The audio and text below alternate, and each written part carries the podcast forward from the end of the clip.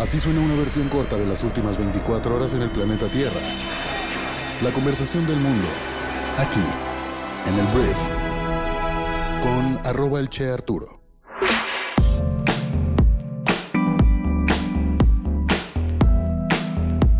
Muy buenos días, bienvenidas, bienvenidos a esto que es el brief para este lunes 9 de octubre. Yo soy Arturo Salazar, soy tu anfitrión y uno de los fundadores del Briefy y en este podcast vas a informarte con un resumen de las noticias que debes conocer el día de hoy para ser una persona bien informada. Espero que hayas tenido un gran fin de semana, personalmente mucha lluvia, mucho clima ya frío, entonces empieza pues la comedera de pan dulce, caray, pero bueno, espero que estés muy bien tú también y vamos ya a comenzar con esto que es el brief.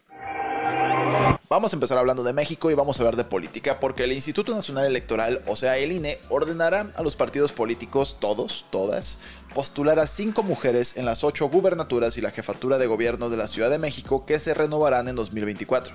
Si no lo sabes, te cuento el próximo año los estados de Jalisco, Puebla, Morelos, Yucatán, Tabasco, Veracruz, Guanajuato y Chiapas, así como la capital de México, renovarán sus gobiernos locales.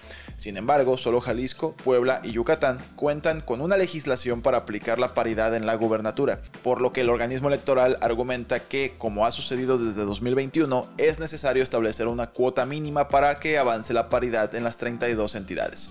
Y esto porque solamente en 9 estados gobierna una mujer. Serían 10 pero Claudia Sheinbaum pidió licencia para ser candidata presidencial por Morena. Entonces los partidos tendrán que decidir en cuál de estas entidades se postularán a 5 mujeres para gobernar esos estados. Hablemos de la Marina de nuestro país porque a partir de este sábado, la Marina tomó el control formal ya de las instalaciones del Aeropuerto Internacional de la Ciudad de México. No el Felipe Ángeles, el nuevo que inauguró AMLO, el normal, al que vamos normalmente, que huele a popó, ese. Em, este es el aeropuerto más importante del país, tristemente tiene muchas eh, áreas de oportunidad, pero bueno, el ejército toma control, también tiene ya cambios en su imagen, cambiaron el logotipo y todo esto. Pero mira, el cambio en su control se dio como cumplimiento al acuerdo presidencial del 8 de agosto que estableció que se agrupaba el Grupo Aeroportuario de la Ciudad de México, Servicios Aeroportuarios de la Ciudad de México y el Aeropuerto Internacional de la Ciudad de México al sector coordinado por la Secretaría de la Marina. En el acuerdo firmado por el presidente se indicó que el cambio se da como parte de la nueva estrategia de seguridad por el que se ha dado el control a la Marina en puertos, aduanas, una aerolínea y construcciones consideradas como prioritarias como el Aeropuerto Internacional Felipe Ángeles, obra emblemática de López Obrador, y esperemos que la Marina tenga pues la capacidad de, de operar este monstruo que es el Aeropuerto Internacional de la Ciudad de México y esperemos que sea para mejorar, pero una institución más a cargo de la Fuerza Militar de nuestro país. Vamos a hablar del tema más relevante durante el fin de semana, porque te voy a contar todo lo que tienes que saber sobre este conflicto entre Israel y Hamas. Mira, alrededor de las 6.30 de la mañana hora local del sábado, cuando muchos israelíes probablemente estaban durmiendo, se escucharon sirenas hasta el área de Tel Aviv, mientras más de 2.000 cohetes volaban sobre Israel. Luego los militantes de Gaza entraron a Israel por tierra, mar y aire y algunos utilizaron parapentes, fue lo que dijo el ejército israelí. Israel habló de que se dispararon, como ya lo mencioné, alrededor de 2.200 cohetes contra Israel. Hamas cifró la cifra en 5.000 y para poner esto en contexto, se dispararon unos 4.000 cohetes desde Gaza hacia Israel durante la guerra de 50 días entre las dos partes en 2014. Acá, según Hamas, fueron 5.000 en cuestión de minutos. El ataque sorpresa en contra de Israel dejó a cientos de israelíes muertos, lo que provocó una serie de ataques aéreos israelíes en represalia y una declaración formal de guerra este domingo. Ciudadanos de Israel estamos en guerra, no en una operación, no en rondas, en guerra, fue lo que dijo el primer ministro israelí Benjamin Netanyahu en un mensaje por video poco después de que el Hamas, que por cierto eh, es el grupo que controla el enclave costero de Gaza, pues disparara todos estos cohetes, ¿no? Entonces, Tristemente la comunidad civil de ambas partes está sufriendo la mayor parte. Hablamos ya de más de en estos momentos 600, 700 muertos del lado de Israel, también del lado de los palestinos también está muriendo mucha gente civiles, ¿sabes? No hablo de Hamas, estoy hablando de civiles que son inocentes. Si bien Hamas pudo tomar varios rehenes israelíes, se informó que todos estos cautivos fueron rescatados el domingo por la mañana, aunque numerosos israelíes también fueron secuestrados y llevados a la franja de Gaza. Los ataques de ambos lados han dejado, como ya lo mencioné, cientos de muertos, mientras el primer ministro israelí pues promete consecuencias graves para Hamas. Los líderes del grupo palestino dijeron que estaban preparados para que los combates se intensificaran. Y ante todo eso, ¿qué pasó con el resto del planeta? Líderes de numerosos países occidentales prometieron apoyar a Israel el sábado tras el ataque sorpresa de Hamas. El presidente de Estados Unidos, Joe Biden, dijo en un comunicado que condena inequívocamente este atroz ataque contra Israel por parte de, él mencionó, los terroristas de Hamas desde Gaza y añadió que Estados Unidos estaba dispuesto a ofrecer todos los medios apropiados de apoyo al gobierno y al pueblo de Israel. A Biden se sumó el presidente francés Emmanuel Macron, el primer ministro británico Rishi Sunak, el primer ministro canadiense Justin Trudeau y otros. Si bien el mundo occidental apoyó mayoritariamente a Israel, numerosos países del Medio Oriente, incluidos Irán, Omán, Qatar y Pakistán, expresaron su apoyo a los esfuerzos de Hamas, citando la agresión israelí. Hasta estos momentos en los que estoy hablando, el gobierno mexicano no tiene ninguna postura al respecto.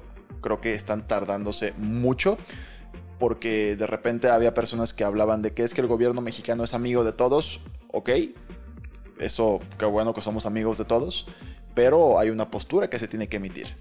Simplemente puedes decir, esperamos que el conflicto armado y la vida de los inocentes se proteja lo antes posible, ¿sabes? No tienes que tomar parte si no quieres, pero el silencio es el que pues, llama la atención de un gobierno como el de México, ¿sabes? Pero bueno, por lo pronto, esto es lo que está pasando. Es un conflicto complejo de muchísimo tiempo atrás.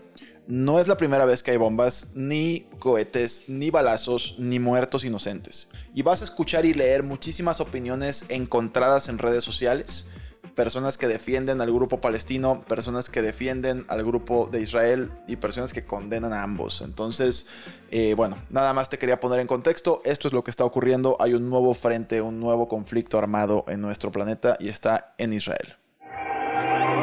Ahora, hablemos de los mercados, porque los mercados financieros globales, que de por sí ya están sacudidos por las elevadas tasas de interés, ahora enfrentan una nueva dosis de incertidumbre geopolítica luego de este ataque sorpresa de Hamas contra Israel. Este ataque del sábado y la posterior declaración de guerra, pues corren el riesgo de desconcertar a los mercados cuando reabran precisamente el día de hoy lunes. Y los inversionistas pues consideran la reacción del precio del petróleo como una guía aunque los operadores de crudo pues no anticipan un aumento desmedido. Si te interesa conocer la perspectiva de grandes expertos financieros sobre este tema en particular, el tema de Israel, en Briefy, nuestro MBA de bolsillo, puedes encontrar un artículo muy bueno en la sección de Insights que precisamente habla del tema y te pone en contexto en, me parece, 6 minutos de tu valioso tiempo. Vamos a hablar ahora de una noticia internacional porque más de 2.000 personas murieron tras un terremoto de magnitud 6.3 en Afganistán, fue lo que dijo el domingo el gobierno talibán del país. El terremoto se produjo el sábado a 40 kilómetros al oeste de la ciudad de Herat, y un portavoz de los talibanes dijo que al menos 2.053 personas habían muerto y que se esperaba que esa cifra aumentara a medida que los equipos de búsqueda y rescate comenzaran a buscar entre los escombros. Otras 1.240 personas resultaron heridas y más de 1.300 viviendas quedaron total o parcialmente destruidas. Afganistán ha sufrido varios terremotos recientemente y la toma del poder de los talibanes en 2021 ha dejado atrás al país luchando por responder pues a todo, todo lo que ya venían arrastrando. Entonces, un problema más para Afganistán y esperemos que todo mejore pronto. Vamos a hablar de un tema demográfico que me pareció súper interesante, porque mira, los estadounidenses de origen asiático siguen siendo el grupo étnico de más rápido crecimiento en Estados Unidos, y los indios se han convertido ahora en la subsección de mayor crecimiento dentro de ese grupo, según muestran los datos del censo. Si bien los indios americanos tienen una larga historia en Estados Unidos, su crecimiento fue en gran medida sofocado hasta que un cambio en la política de inmigración en la década de 1960 llevó a que los trabajadores tecnológicos indios emigraran al El número de estadounidenses que se consideran de ascendencia india es ahora de alrededor de 4.4 millones de personas, un aumento del 50% entre 2010 y 2020. Sin embargo, el subgrupo asiático estadounidense más grande sigue siendo el chino, con aproximadamente 5.2 millones de estadounidenses de origen chino en los Estados Unidos. California, Nueva York, Texas, Hawái y Washington son los cinco estados con más estadounidenses de origen asiático. Hablemos ahora de Jamie Miller, que es el director financiero global de Ernst Young, una empresa de servicios profesionales, que renunció después de menos de seis meses en el cargo luego de que colapsara un plan para escindir su negocio de consultoría. El plan, que costó 600 millones de dólares, fracasó debido a la oposición dentro de la práctica de auditoría estadounidense de la firma. Miller renunció en junio, pero la noticia no se había informado anteriormente, según el Financial Times. Los bombardeos ucranianos sobre Belgorod, una provincia del sur de Rusia, mataron a una persona y dañaron varios edificios, según el gobernador de la región. Mientras tanto, Ucrania dijo que un ataque con misiles rusos contra Kharkiv, una ciudad en el noreste, mató a dos personas. Por otra parte, un funcionario ruso dijo que el Kremlin revocaría la ratificación del Tratado de Prohibición Completa de los Ensayos Nucleares, un acuerdo internacional precisamente sobre armas nucleares, lo cual pues una vez más nos pone entredicho que Rusia está dispuesta pues a prácticamente todo con tal de salir lo menos raspada posible de todo este conflicto. General Motors acordó incluir plantas de baterías en su contrato nacional con United Auto Workers, una demanda crucial para los empleados preocupados por la transición de la industria a los vehículos eléctricos. Posteriormente el sindicato suspendió pues, nuevas huelgas.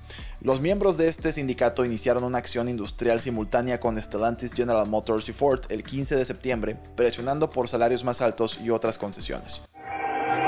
Hablemos de una gran fusión empresarial porque ExxonMobil está proponiendo adquirir al productor independiente de petróleo y gas Pioneer Natural Resources, dentro de su apuesta por convertirse en el productor estadounidense dominante de petróleo de esquisto. Y bueno, este sería el mayor acuerdo mundial del año. Esa perspectiva y la volatilidad política que rodea los precios de la gasolina son suficientes para provocar lo que probablemente será un duro escrutinio antimonopolio en Washington, te puedes esperar esto, donde Joe Biden pues ha señalado las ganancias récord de Exxon en el pasado. Hablando de temas mucho más suavecitos, voy a hablar de Fórmula 1 porque mira, Max Verstappen logró su tercer título mundial consecutivo. Es un piloto tan excepcional que ni siquiera puede coronarse campeón de forma convencional en caso de que alguien crea que eso es posible. Bueno, su primer título en 2021 desencadenó un temporal de rayos y truenos en los despachos de la Federación Internacional del Automóvil. Este, la temporada pasada en Suzuka, ni siquiera el propio Verstappen tuvo conciencia en un primer momento de que había ganado el mundial. Y esta temporada, el holandés celebró pues todo desde el sábado. O sea, sin siquiera tener que cruzar la meta en la prueba del domingo, porque apenas era el sprint, que es otra modalidad, otra carrera que se hizo, pero con todo eso bastaba para que ya fuera campeón del mundo, ¿sabes? Entonces, bueno, ya Max Verstappen tricampeón, Checo Pérez todavía no es la carrera cuando estoy grabando, pero qué complicada semana está teniendo, este, con muchos choques, ahí Esteban Ocon le arruinó el sprint y también lo penalizaron por las reparaciones. Iba a salir de, creo que de los pits, de hecho, iba a salir este domingo. Todavía no tengo el resultado de la carrera oficial, pero fue lo que ocurrió. Max, campeón del mundo. Muchísimas gracias por haber estado aquí. Esta fue la conversación del mundo para este lunes, que espero que te genere mucho valor y grandes conversaciones. Gracias por compartir este podcast con tus amigos y familiares. Si a ti te genera valor, por favor ayúdanos a que más gente esté informada. Y bueno, nos escuchamos el día de mañana en la siguiente edición de esto que es el brief. Yo soy Arturo Adiós.